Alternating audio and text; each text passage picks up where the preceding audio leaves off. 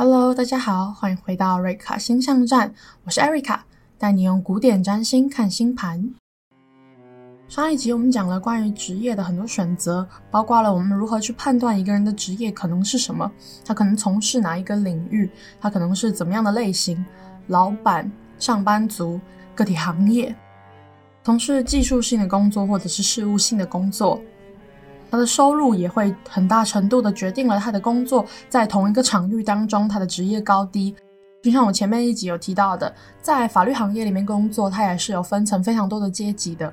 我们要透过每个人命盘里面不同的格局，还有场域里的强弱来去判断这个人他在什么样的场合里面他能够最得力，他在怎么样的职业选项里面他能够最得力。好，那我们这一集呢，在职业结束之后，我想我可以来谈谈大家会。常态上比较关心的，也就是关于爱情。我们日常生活中会遇到的很多 case，都是来问说：“老师，那个男生对我到底有没有意思？”或是“老师，那个女孩会不会答应我的追求？”诸如此类的。那我们今天透过爱情的不同层面，第一个是恋爱，恋爱的运势，桃花运好不好？什么时候这样的机遇会出现？那个人是不是我想要的人，或者他可能会在哪些场域里出现，会在哪个场合里我们能够碰到？是工作场合里，还是我在学习的场合里，还是我在跟朋友交际的场合里呢？那我最有可能什么时候会结婚，也是一个很多人会来问的问题。我什么时候能够结婚？我对的那个人他到底会不会出现？这些都会包含在我们在探讨爱情的这个。很大范围的主题里面，在不同的人生阶段会遇到的状态以及疑惑。爱情的第二个层次就是他们在结婚之后，往往会问说：“哦，那我跟婆媳之间的相处之道啊，或者是说，当我们一家人同住在一个屋檐下的时候，常常会遇到的困难，也或者是当代的女性里面会比较常面临到的生育问题，我们应该要如何解决？怎么样是一个比较好受孕的状态？”我究竟能不能够有小孩？有几个小孩？这些都是人在结婚之后会可能面临的更多的、更多面向的问题。它就不会只是关于两个人之间的情感而已。在结婚之后遇到生育问题的时候，往往就不会是很片面式的去看待生孩子这件事情，而是他会从更多层次去考量，从家族的方面，从。长期的生涯规划里面，或者说从养老的计划来去安排，我们也觉得很有趣哦。很多人在年轻的时候来看命盘的时候，他们都会直言自己不想生小孩。那如果我们在命盘里面看到他应该是会有小孩的人，我们也不一定会在这个时期就急着去强调。其实啊，在很多时候我们会觉得说，时机到了，这个人自然就会发生转变。就好像古典占星说的，人生有不同的来到你的命宫里的课题，它需要时间，有始宫、序宫、果宫。有些人会少年得名，有些人是中年得志。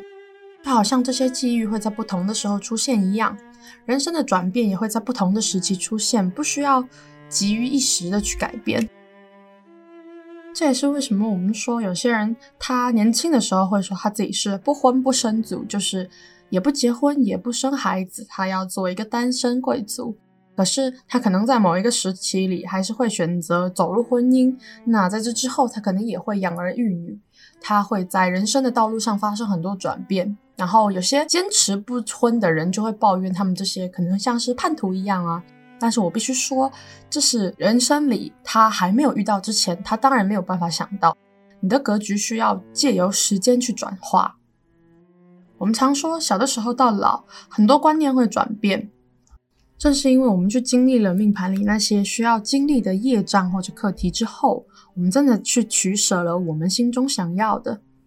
也重新去定义了对生命里重要的事物。每个人都各不相同，人生这个旅途里经历的不同，收获的不同，理解也会不同。所以，关于爱情，当然每个人的定义也是不一样的。我们今天只是尽可能的用占星的角度，接近客观的来去判断古典占星在谈论爱情的时候可能会出现怎么样的判断。首先，我们来讲一个人的恋爱过程中，他在年轻的时候，我们去判断一个人是不是有桃花运。这点我们在前面几集的过程中有反复提到。也就是我们去看第一个，这个人的金火、金星、火星是不是有相位呈现？当这颗金星跟火星是以和谐相位呈现的时候，也就是它们呈现了六十度、一百二十度的时候，我们说这个金星跟火星追求爱的能力以及吸引对方的能力，它是很和谐的。当这颗金星或火星同时是五宫主的时候，这样的真相会加强。也就是说，这样子的人很可能会有很好的追求爱的能力，他很知道该如何把控与暧昧对象的关系。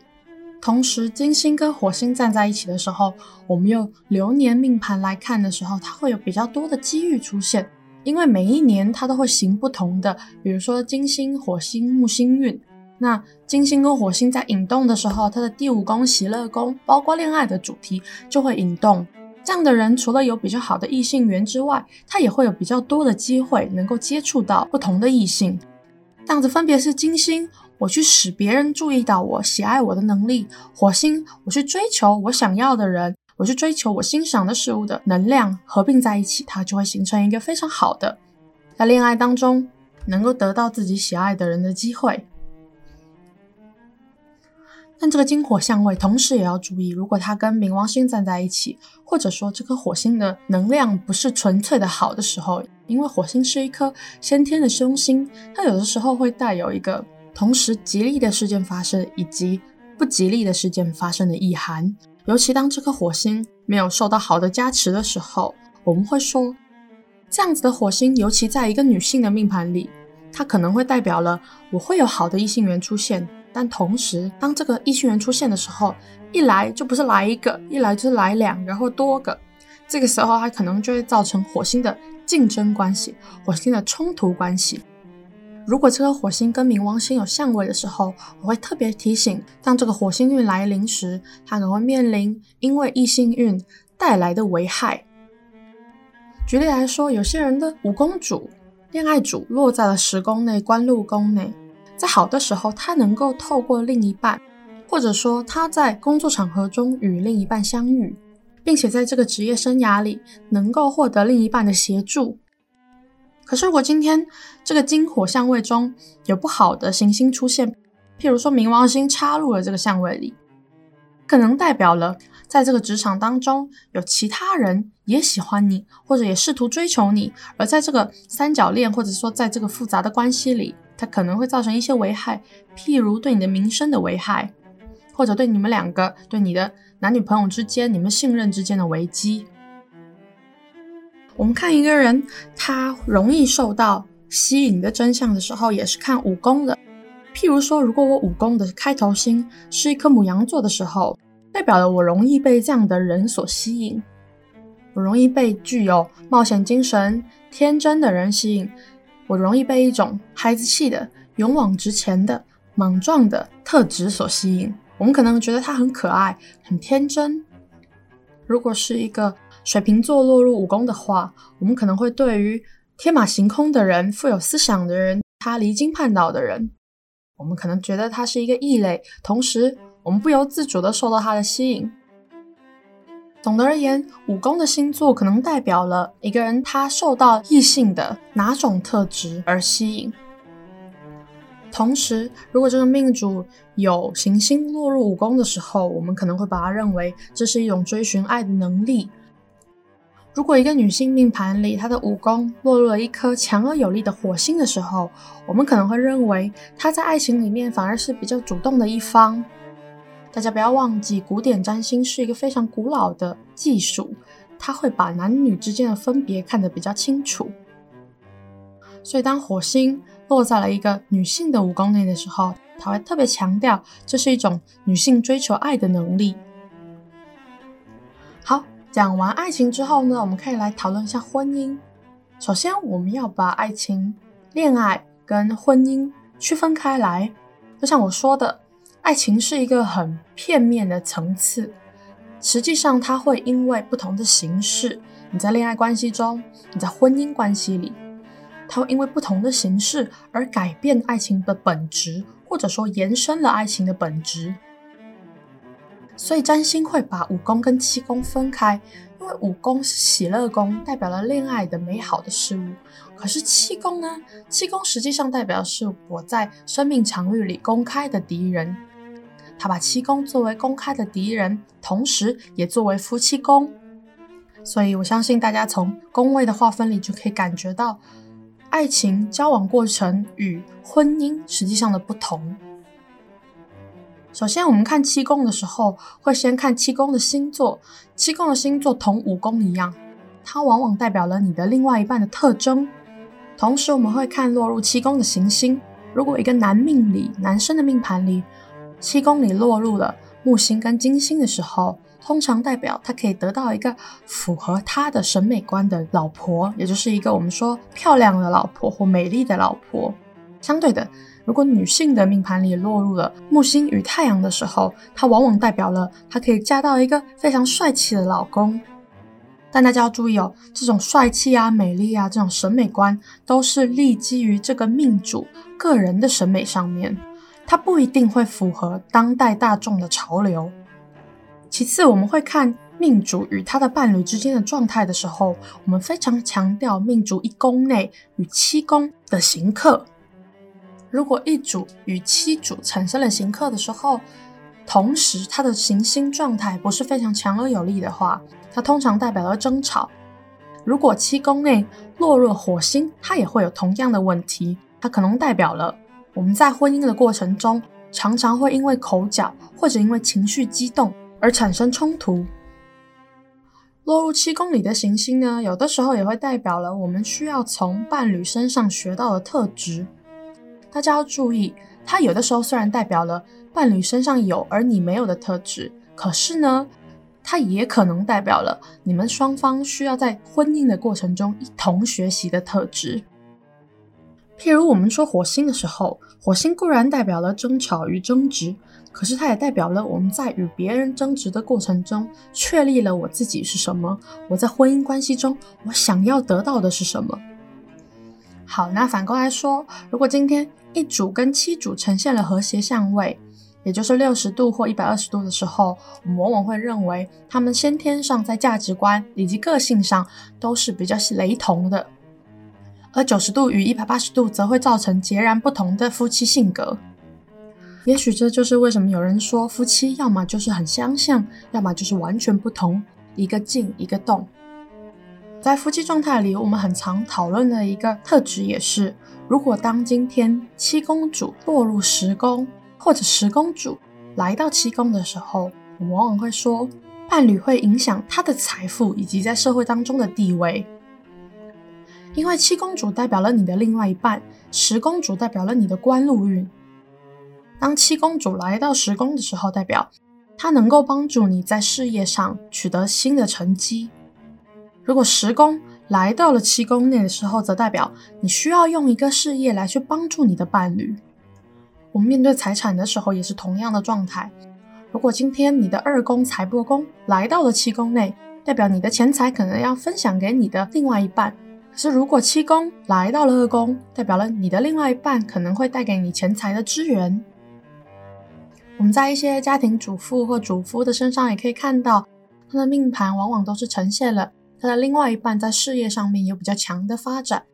而他自己则是选择在家里照顾这个家庭。我们有的时候帮双方配盘的时候，也会发现，两方伴侣的关系也有可能不是谁支付的金钱比较多，它可能是一种事业伙伴合伙的关系。这个时候在结合两个人的命盘里，我们通常会发现，两个人的二宫跟八宫可能紧紧缠绕在一起。因为八宫代表了我与别人互动的钱财，二宫则代表了我的正财。当夫妻一起创业的时候，一个人命盘当中的八宫的钱财往往会汇聚到自己的二宫内，也就是我们透过一起合作、一起努力来获得稳定持续的收入。当然，两方适不适合创业，适不适合一起合作，这还要视个人的命盘当中有没有个体户的这种职业真相来判断。好，我们讲完比较和谐的关系的时候，我们就要来看看比较敏感的，或者说我们比较少提及的这种隐晦的夫妻关系。如果一个人的命盘里他的七宫主落到了八宫内，或者一宫主本命主落到了八宫内的时候，同时如果这个八宫带有了金星或火星的特征，女命盘当中的火星，男命当中的金星时，我们会认为在他的夫妻关系当中可能出现对于他而言强而有力的其他异性吸引者，也就是我们在婚姻当中所说的外遇。八宫、十二宫都是禁忌的宫位、隐晦的宫位。如果婚姻主星落到了这两个宫位内，并且不强旺的时候，可能就会发生这种性质的事情，或者是命主本人一直在怀疑对方是不是有出轨。有的时候，在一个命盘里，我们会看到，如果一个命主他的另外一半是做生意的人，也就是他需要去接触十一宫团体里的财的时候。因为十一宫恰好是七宫的第五宫，也就是你的另外一半的喜乐之处。五宫是玩乐的意思，也有恋爱的意味，所以可能也造成了这个命主对于出去外面社交、接生意的另外一半产生怀疑的心，或者产生不安全感。这个时候，如果七宫内没有好的能量，或者七宫见火星，他们就更有可能因为这样的事情而发生争吵。同时，如果七宫不见火，但见土星的时候，则可能被认为另外一半瞧不起自己，或者在争吵当中，他们认为另外一半一直试图否定自己，否定自己的价值以及作为。而如果七宫内见到天王星的时候，它可能代表了一种意外离别的意思。我们可能在很多次争吵之后，走到天王星在中天上。那个时间点，天空当中的天王星与你的七宫发生作用的时候，它可能代表了意外的来临。我们选择结束婚姻，所以看恋爱关系、婚姻关系如同职业一样，它是一个非常复杂的过程。我们需要有很多的经验来去判断。有的时候，我也会倾向于我们看到了一些战争啊，或者是婚姻里的冲突，但不说，因为当一个人很执着于他的爱情的时候。你建议他，他未必听得进去的。我想这也是一个职业占星师他的难处。我是该说还不该说呢？我说了，你可能也不信，而且引起你的反弹，对于这件事情也完全没有益处。可如果不说，好像又不符合我的职业准则。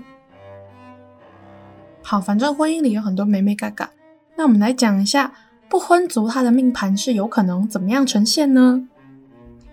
首先，一个不婚族，他的七宫很可能不旺，尤其是这个七宫落到了十二宫的时候，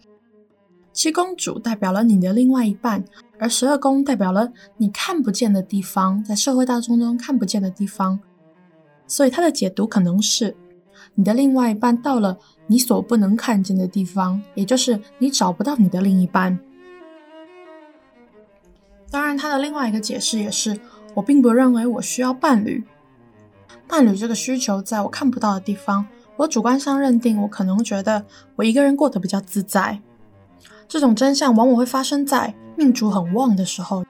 尤其如果这样的人他的群星汇聚在六宫的时候，他可能会选择把他的精力都投入他的职业当中，而并非恋爱关系。我必须说，在女性的星盘里，如果有这个特征的话，更是如此。因为相对于男性，现在社会女性还是比较难兼顾家庭以及事业的。当女性选择全心全意的投入事业当中的时候，她可能就比较难以兼顾她的家庭。我们同时也说，十二宫是一个到老年我可能选择去信仰宗教的一个宫位。所以，如果一个人的命主太阳飞到了十二宫的时候，他把他的耀眼，他把他的光芒投入在十二宫的时候。也代表这个人可能把他他一生的追求都奉献在了宗教或者是医疗奉献的事物上面。我们会说这样子的人他是比较不世俗的，不受到世俗的影响以及规范的，相对来说他能够成婚的几率就比较小。我上面所说的每一种。如果你只是单一来看的话，当然它的可能性是很小的，所以命盘当中是需要去叠加每一种可能性的。如果这些因素往上叠加的时候，它就越有可能它是选择不婚的。不婚跟不易成婚又有点不同哦。不易成婚，我们通常谈的是很晚结婚。那现代人经过修正之后，我们在谈很晚结婚，通常都是指三十五岁以后了。我们谈不易成婚会有几个真相，第一个就是往往土星这个代表了老年的行星会落在了七宫内，它会延迟了七宫的来临的速度。如果七宫主跟土星有相位，或者是土星刚好落在七宫的宫头上面的时候，它也会加重这些不易成婚、晚婚的情形。而我们说，金星代表了一个人他吸引别人爱他的能力。如果这个金星不旺或者落陷，或者与土星成相位的时候，我们说这个金星跟土星的相位代表了第一个，我不易被人发现我在追寻他的爱。第二个，它代表了我追寻的爱，它来得非常的晚，跟土星一样的老成。它可能代表我的另外一半年纪很大，也代表了我很晚才能得到这个爱，它很晚才出现。最后，我会认为我需要花一点时间来讲讲同性恋这个议题。首先，我必须说，因为古典占星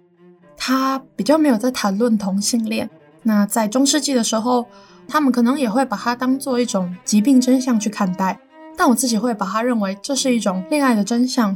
所以这边我要先做一个声明，我个人是把性别认同以及同性恋我是分开来看的，因为我知道多数的比较资深的老师们，他们可能会把同性恋与性别认同混作一谈。首先，我必须说，同性恋这方面的研究是比较少的。所以我们能够已知的是，如果这个人的七宫内，他的天王星、海王星、冥王星站在了宫头的时候，它通常代表了世代性的交替，代表了我对于伴侣选择的一种观念上的变迁。同时，八宫代表了我的性欲，如果我的性欲发生了改变的时候，也就是海王星、火星、金星同时落在了八宫时，它可能代表。我对于伴侣的需求，海王星的拯救感、安全感，来自于更隐晦性的、不同于社会大众的需求，所以它有的时候也代表了一种海王星的被拯救者的角色。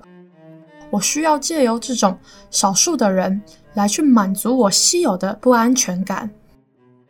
反过来说，如果金星、火星、八宫主落在了水瓶座跟双鱼座，也就是天王星与海王星的管辖地的时候，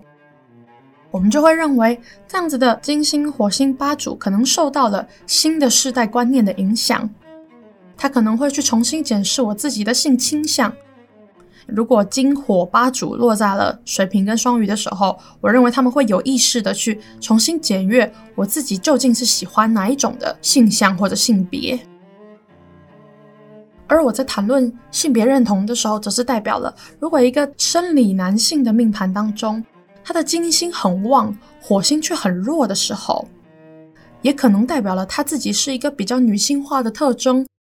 而如果同时他的金星也落在了天海的管辖地时，我就认为他可能会因为自己比较女性化的特征，重新检视他自己的性别，而产生不同的性别认同。一个女命也一样，如果她的火星太旺而金月很弱的时候，尤其当她有天海的象征时，她也可能代表了她透过这种不同的性别真相，重新定义了自己。总的来说，爱情真的是一个很宽阔的题目。我今天只是截取了我认为比较重要的，以及我认为我必须要澄清的内容来去阐述。那大家也可以发现，这样的议题是比较敏感的，以及比较多层面的。所以我也会希望，如果你听完这个节目有兴趣的话，或者你翻阅了自己的命盘，怀疑自己在某个方面可能有问题时，也不要急着下定论。因为一个人的命盘解读是要有非常多的层面的考量，不同的行星相位会产生不同的差异。也希望大家不要过于忧虑自己的爱情的问题，尤其在命盘当中。我们说古典占星认为，来到命盘当中的每一件事情，它都是课题。所以我也会倾向让大家不要那么的焦虑，因为它时机到的时候，你自然就会去承受或者转变。它未必是一个痛苦的过程，而是一个认识到自己的过程。好，那我们今天内容就到这边。我是 Erica，下次见。